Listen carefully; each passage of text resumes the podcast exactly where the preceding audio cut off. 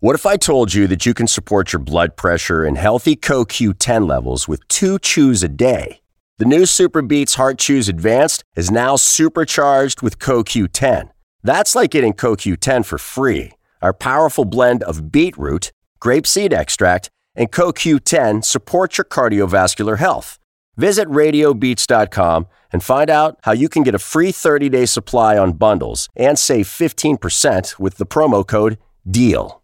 Familia querida de Univisión, aquí Lucero para decirles que no se pueden perder el gallo de oro. Lunes a viernes a las 9 por Univisión. Hola, soy Jorge Ramos y a continuación escucharás el podcast del Noticiero Univisión. Bienvenidos, soy Ilia Calderón y estas son las historias más importantes del día. Gracias por confiar en Univisión. Hoy es el jueves 21 de octubre y estas son las principales noticias. La policía confirmó que los restos mortales hallados en un parque ecológico de la Florida son de Brian Laundrie, considerado una persona de interés en el homicidio de su novia, Gaby Petito. Los Centros para el Control de Enfermedades autorizaron los refuerzos de las vacunas en contra del COVID de Moderna y Johnson Johnson. Decenas de millones de personas son candidatas a recibirlas. Lo que vengo ahorita de Oklahoma, hasta acá que son 1.350 millas, te podrás imaginar. Es desorbitante, demasiado, demasiado, se ha elevado demasiado, muy costoso. El precio promedio de un galón de gasolina en los Estados Unidos llegó a 3 dólares con 30 centavos, el más alto en 7 años, y a California le va peor. Los hispanos se han convertido en un motor importante de la economía de los Estados Unidos. 8 de cada 10 estadounidenses lo reconocen en una nueva encuesta. Es el motor de la economía de, este país y si apoyando los pequeños negocios, creo que la economía se va a levantar. Human Rights Watch denuncia que desde el 2017 muchos solicitantes de asilo han sufrido maltratos y amenazas mientras estaban en custodia de agentes de los Estados Unidos. Este es Noticiero Univisión con Jorge Ramos e Ilia Calderón. Buenas tardes, esto es lo que ocurre a esta hora. Autoridades confirmaron que los restos hallados en una zona pantanosa de la Florida pertenecen a Brian Laundrie. Él es el novio de Gaby Petito, la joven Jorge que fue estrangulada. Todo esto acaba de ocurrir. Son decenas de agentes que venían buscando por semanas a Laundrie para interrogarlo por el homicidio de Petito. Su muerte es el trágico final de la pareja que emprendió lo que debía ser un viaje divertido por carretera. Guillermo González tiene lo último. El FBI confirmó que los restos hallados en la Reserva Federal Carlton, en el oeste de Florida, corresponden a Brian Laundrie, el joven de 23 años que era considerado persona de interés en el asesinato de Gaby Petito, quien fue hallada estrangulada el pasado 19 de septiembre en un parque de Wyoming. Estamos hablando de un área donde hay niveles de agua casi hasta el pecho, serpientes mocasín, lagartos, y esos héroes están allá y no podemos cambiarlo. Podemos hacer justicia, decía hoy el alguacil del condado Lee, refiriéndose a las difíciles circunstancias en las que trabajan policías y agentes federales que buscan rastros de Laundrie. En las últimas horas, los dos padres de Laundrie llegaron al área donde se realizaba la búsqueda. Poco después se produjo el hallazgo tanto de los restos humanos como de las supuestas pertenencias del joven. Para este ex agente del FBI, la participación de los padres de Laundrie en la búsqueda pudo ser determinante para hallar no solo sus restos, sino parte de sus pertenencias. Habían cientos, si no miles, de oficiales estatales, locales, federales buscándolo por hace semanas. Y cuando empezó a buscar a los padres, donde sabían, obviamente, en donde él iba cuando estaba en ese terreno de miles de, de miles de acres, lo encontraron bastante fácil y bastante pronto.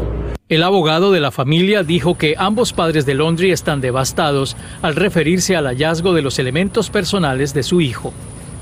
Guillermo González nos acompaña ahora. Guillermo, con el hallazgo de estos restos de Brian Laundrie, ¿qué va a pasar ahora con el caso? Y le consultamos la opinión de un ex agente del FBI quien nos dijo que el caso probablemente podría quedar cerrado. Regreso contigo. Gracias por esa información. Vamos a cambiar de tema. Los Centros para el Control de Enfermedades autorizaron los refuerzos de las vacunas de Moderna y Johnson Johnson contra el COVID-19. Eso significa que decenas de millones de personas que se pusieron las primeras dosis de estas vacunas ahora calificarán para recibir el refuerzo. Vamos en directo con Janet Rodríguez, quien siguió las deliberaciones de los científicos de los CDCs. Cuéntanos, Janet, ¿qué pasó?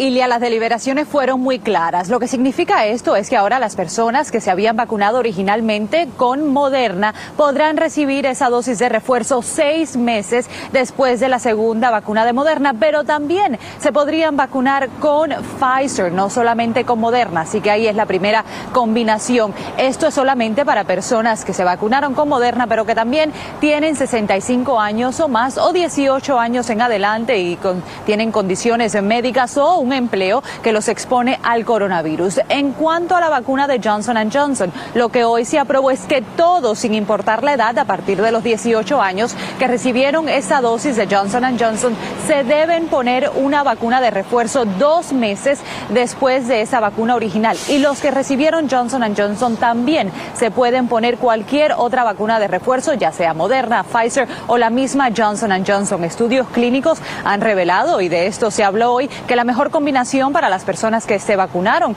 con Johnson Johnson sería ponerse una vacuna de refuerzo de Moderna. Ilia. La pregunta del millón, ¿cuándo podemos poner esa dosis de refuerzo? Pues esa es la pregunta que todos nos estamos haciendo. Ahora la directora de los Centros para el Control de Enfermedades tendrá que dar la última aprobación. Ya sí, esta es la última y de ahí en adelante las vacunas están listas en las farmacias, eh, pues los centros clínicos y demás. Y a partir de este fin de semana, tan pronto como este fin de semana, podríamos empezarnos a poner esa dosis de refuerzo. Regreso contigo, Jorge. Ya, muchas gracias. Vamos a hablar un poco de política por 229 votos en contra de 202. La Cámara de Representantes declaró a Steve Bannon en desacato al Congreso. Bannon es aliado y fue asesor del expresidente Donald Trump y se niega a colaborar con la comisión legislativa que investiga el asalto o el ataque al Capitolio el pasado 6 de enero. Ahora fiscales federales deberán decidir si forman un jurado especial para presentarle cargos criminales a Bannon.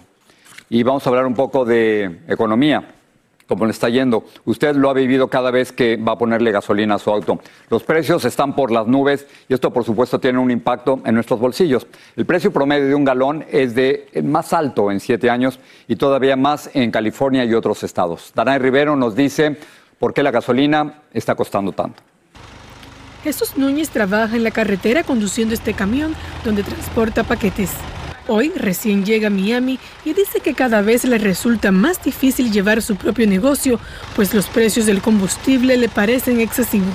Wow, mira, bastante. Yo que vengo ahorita de Oklahoma, hasta acá que son 1.350 millas, te podrás imaginar la distancia es desorbitante, demasiado, demasiado, se ha elevado demasiado. Dice gastar cientos de dólares al mes y es que la gasolina ya alcanzó su precio más alto en siete años.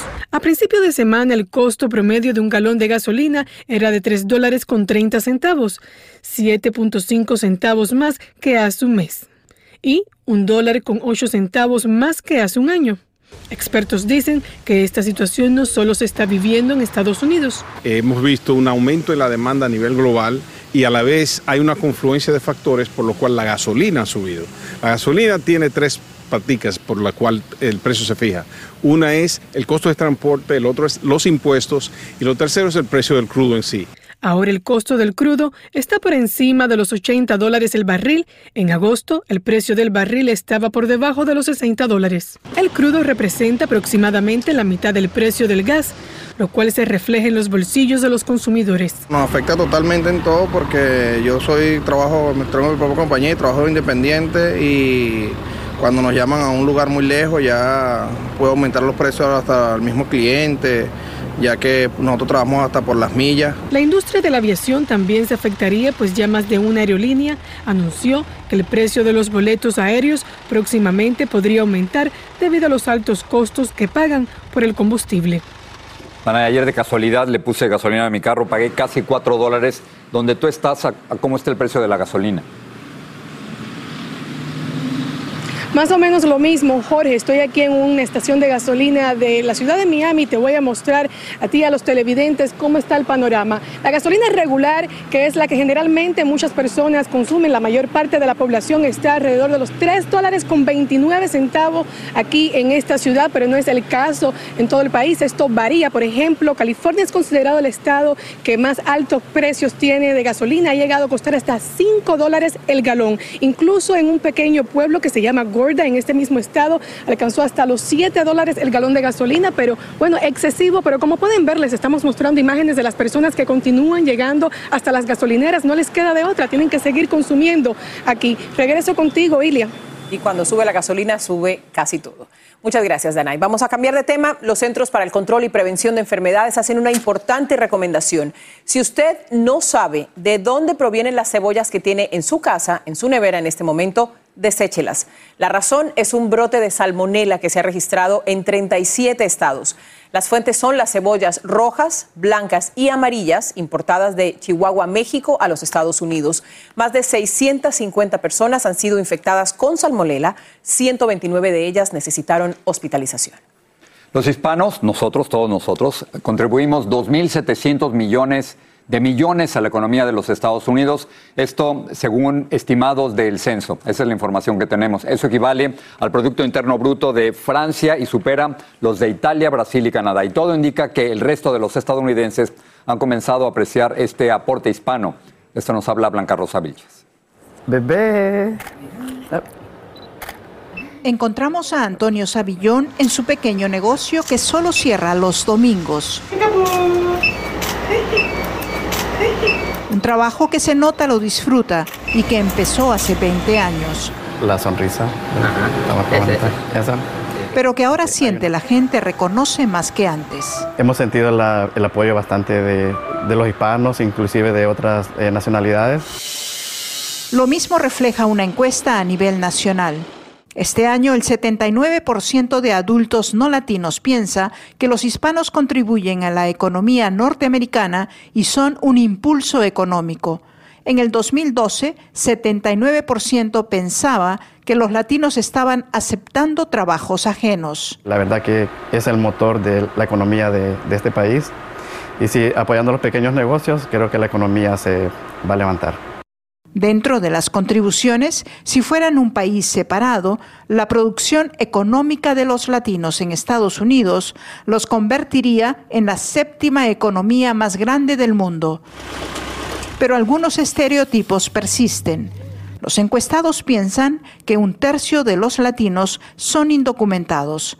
La cifra estimada es del 13% a nivel nacional. Para ti, ¿qué es el sueño americano? Tener mi familia, y eh, sacarlos adelante, que puedan estudiar. ¿Y has logrado? Y gracias a Dios sí. Con mucho esfuerzo, sacrificio, pero hemos salido adelante. Pero aún hay espacio para mayores oportunidades, dicen los latinos prósperos. Unas oportunidades que a su vez los hagan crecer mucho más todavía. En Weehawken, New Jersey, Blanca Rosa Vilches, Univisión. Un pasajero del metro de Nueva York asegura que policías lo sacaron a empujones de un vagón porque les reclamó que usaran mascarillas.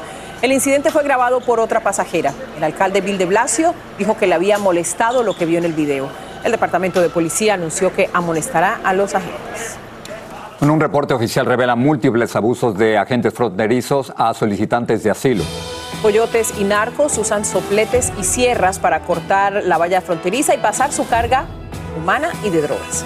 Y otro enorme río de lava y rocas obligó a más evacuaciones en la isla española de La Palma, donde el volcán Cumbre Vieja lleva más de un mes en erupción. Familia querida de Univisión, aquí Lucero para decirles que no se pueden perder el gallo de oro. Lunes a viernes a las 9 por Univisión. Estás escuchando el podcast del noticiero Univisión. Un grupo de activistas por derechos humanos que tuvo acceso a reportes internos de la patrulla fronteriza de los Estados Unidos reveló que sus agentes habrían cometido serias irregularidades legales y abusos en contra de inmigrantes desde el año 2016. En McAllen, Texas, Pedro Rojas nos dice qué encontraron. El trato que agentes de la patrulla fronteriza dan a solicitantes de asilo es ahora cuestionado por observadores de derechos humanos que lograron obtener reportes internos de 162 casos que revelan que desde el 2016 hasta 2021 se han cometido serios abusos a inmigrantes cuando están en custodia en los Estados Unidos, cargados de insultos verbales y asaltos físicos. En Reynosa, México, José Amador dice que las autoridades ignoraron los documentos que presentó. Yo tengo amenazas mi vida, mi familia corre peligro. Yo les puse a la gente de migración, mire esto y esto. No, yo no te puedo ayudar. La abogado Jennifer Harbury da asesoría legal a inmigrantes en Reynosa, México y señala que el gobierno estadounidense pone a los más vulnerables en alto riesgo al devolverlos a una de las ciudades más violentas del vecino país. Los padres tienen que decidir si sigo cruzando con mi hijo y ellos van a seguir devolviéndolos. Uno de estos días van a ser secuestrado o asesinado o violado. En un comunicado a Univision, el Departamento de Seguridad Nacional indicó, el departamento no tolera ninguna forma de abuso o mala conducta. En los ocho meses que el secretario ha estado en el cargo ha iniciado una revisión interna para identificar y poner fin a los prejuicios intolerables. Esta semana en una audiencia con senadores, Chris Magnus, nominado por el presidente Biden para liderar la Agencia de Aduanas y Protección Fronteriza, afirmó que seguirá usando el título 42 por la pandemia. Creo que es absolutamente imperativo que hagamos todo lo posible para detener la propagación del COVID y el título 42 está autorizado por los Centros para el Control y Prevención de Enfermedades, destacó. Me imagino que debe ser frustrante cuando los devuelven. Pues sí, es, pues, te quita tu sueño. Los albergues de Reynosa están abarrotados de migrantes y la alcaldía busca mudar el improvisado campamento que está en una plaza. En McAllen, Texas, Pedro Rojas, Univisión. Tribunal de Operaciones rechazó la petición de la administración Biden de recibir nuevas solicitudes para el programa DACA, lo que deja en peligro de deportación a más de 60 mil Dreamers. Apenas fue notificada sobre la decisión, la Oficina de Servicios de Ciudadanía e Inmigración canceló las citas programadas para quienes solicitaban la protección por primera vez. El gobierno sigue insistiendo en que el Congreso debe legislar para brindar protección permanente a los Dreamers. El gobierno del expresidente Trump gastó más de 10 mil millones de dólares en construir o en reemplazar 450 millas de muro con México, pero no terminó lo que se propuso. Cuando llegó a la Casa Blanca, el presidente Biden ordenó parar la construcción del muro, argumentando que eso desperdicia fondos públicos. Ahora los contrabandistas están cortando fácilmente secciones que no se construyeron y eso está generando un alto costo en reparaciones. María Eugenia Payán está en Nuevo México con la información. Esta sección del muro fronterizo es una de las preferidas por los contrabandistas. Santa Teresa, Nuevo México, a menos de 10 millas del Paso, Texas. La pared metálica debía ser reemplazada por una más segura, pero eso no ocurrió y los coyotes y narcotraficantes la perforan con facilidad. Aprovechan la noche para cortar la barrera metálica con sierras eléctricas inalámbricas y crean ventanas de unos dos pies de ancho por tres de alto por donde cruzan ilegalmente a migrantes y drogas usan cortacandado, usan sierras eléctricas y a veces usan soplete para hacer el hueco en el muro. Herramientas que cortan sin problema el material de este muro y suelen costar menos de 200 dólares. Lo caro es reparar esos cortes. Cada vez que los agentes encuentran uno, deben llamar a un contratista que los repare. Eh, hay reparaciones diariamente. So que cuando el, el, agente reporta, ya sea que si se reporta de noche, ya a la mañana siguiente sale el equipo a, reparar el muro. Y dependiendo de la distancia a la que tengan que ir los contratistas, el costo por reparar cada uno de estos huecos oscila entre los 300 y los 400 dólares. Solo este año se han detectado y reparado más de 700 cortes. Y en algunos casos los traficantes dejan ventanas abiertas en el muro, como en este caso que cortaron, pero dejaron colocada la parrilla para que los agentes no pudieran detectarla. Es un problema que según los agentes no se detendrá a menos que se sustituya este muro por uno de acero macizo. Mientras, la patrulla fronteriza de este sector llegó a un acuerdo con las autoridades mexicanas para someter a la justicia a quienes atrapen cortando el muro. En Santa Teresa, Nuevo México, María Eugenia Payán, Univisión. Activistas de derechos civiles se manifestaron en Bolivia para exigir la abolición de una ley para combatir las ganancias ilícitas. Los activistas dicen que esta medida crea normas para controlar los bienes privados de los ciudadanos. Las protestas se realizaron en La Paz y en otras ciudades del país. En Sudán, miles de personas salieron a las calles de la capital para apoyar al gobierno civil de ese país africano. Los manifestantes recorrieron la ciudad y llegaron a la Plaza de la Libertad para expresar su descontento con las fuerzas desestabilizadoras. Esto ocurre solo un mes después de un intento fallido de golpe de Estado. Y en España cientos de personas evacuaron sus viviendas en la isla de La Palma ante el avance de este río de lava procedente del volcán Cumbre Vieja que lleva ya más de cuatro semanas en erupción. Ya más de 7.500 personas han tenido que evacuar por la actividad del volcán, que ha arrasado con campos de cultivos, viviendas y carreteras, y los científicos dicen que la erupción podría durar tres meses más. Vamos con Patricia y un adelanto de la edición nocturna. Claro que sí, gracias Silvia. El líder de la pandilla conocida como 400 Mawoso, que mantiene secuestrados en Haití a 17 misioneros estadounidenses, publicó un video con una escalofriante amenaza. Los matará, dijo, si no se cumple con el pago de un millón de dólares por cada uno de los rehenes. Y también en Los Ángeles extendieron la fecha límite para la vacunación obligatoria ante el rechazo de miles de trabajadores eh, a vacunarse. El alcalde advirtió que los empleados públicos de la ciudad que no cumplan con el mandato van a perder sus empleos. Tendremos los detalles esta noche en la edición nocturna. Ilia Jorge. Gracias. muchas gracias. Bueno, en breve la ciencia cuenta con una nueva prueba computarizada para detectar la demencia con rapidez. Y la compañía Royal Caribbean ofrece un crucero mundial. Les vamos a contar de qué se trata. Familia querida de Univisión, aquí Lucero para decirles que no se pueden perder el gallo de oro. Lunes a viernes a las 9 por Univisión. Sigue este podcast en las redes sociales de Univisión Noticias y déjanos tus comentarios.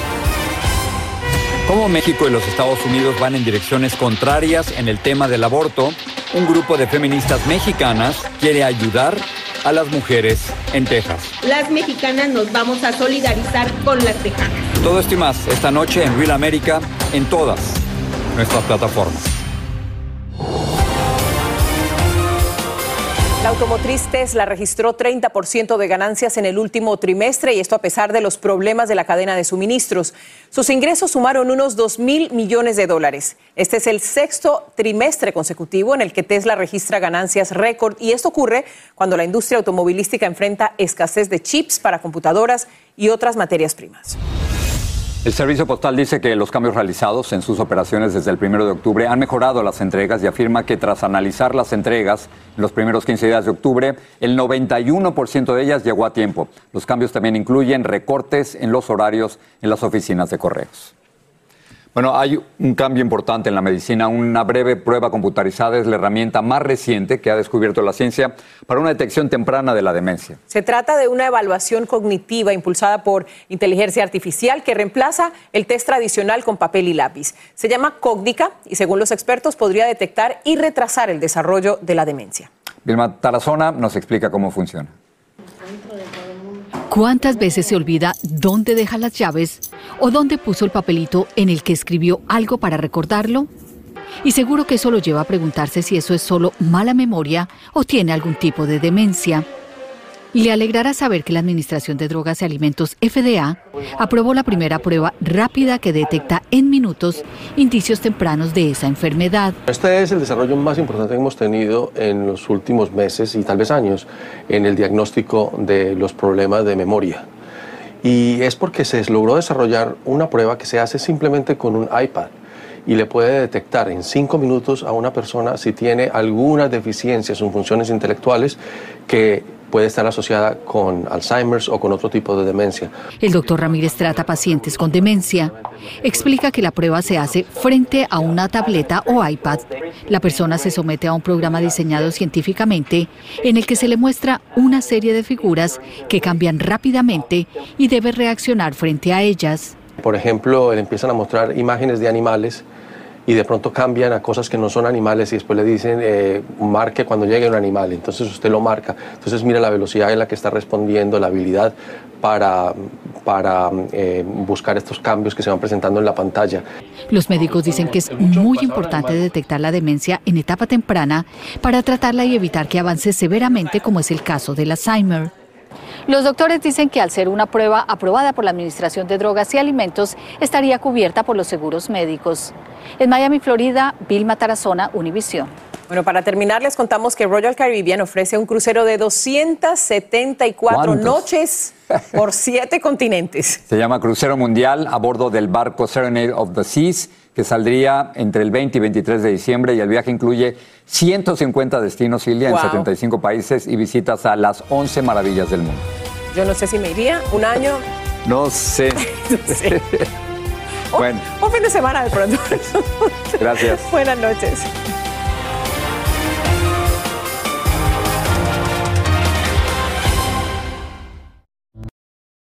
Lo mejor, lo más impactante, está por venir en Tu vida es mi vida de lunes a viernes a las 8 por Univisión.